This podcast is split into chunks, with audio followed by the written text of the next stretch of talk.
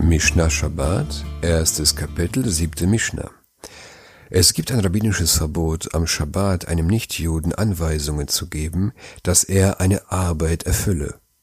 Der Nichtjude gilt als ein Gesandter des Juden und so, als ob der Jude selbst eine Arbeit am Schabbat erfüllt. Wäre es erlaubt, einem Nichtjuden Anweisungen zu geben, damit dieser eine Arbeit macht, würde man selbst dazu kommen, eine Arbeit zu machen, weil man sich daran gewöhnt hat, dass eine Arbeit durch einen Nichtjuden geschieht.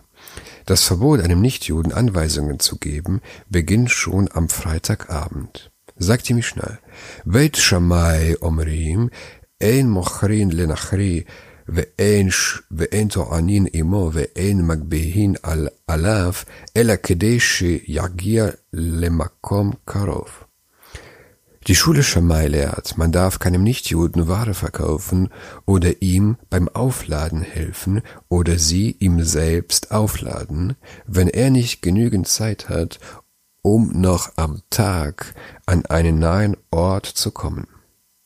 Nach der Schule Schamai darf man nicht einem Nichtjuden am Freitagabend eine Ware verkaufen oder ihm beim Aufladen eines Esels helfen oder eine Ware auf seinen Rücken aufladen helfen, denn es sieht so aus, als ob man ihm hilft, eine Sache am Schabbat zu transportieren.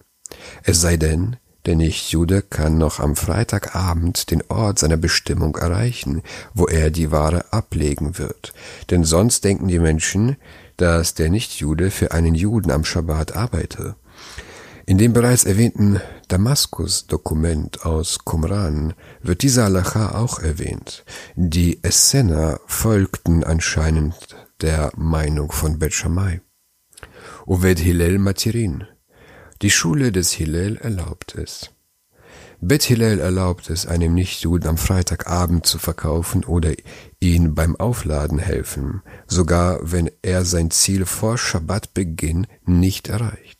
Jedoch muss der Nichtjude das Haus des Juden noch am Freitag verlassen, damit es nicht so aussehe, dass der Jude ihm am Schabbat verkauft hat.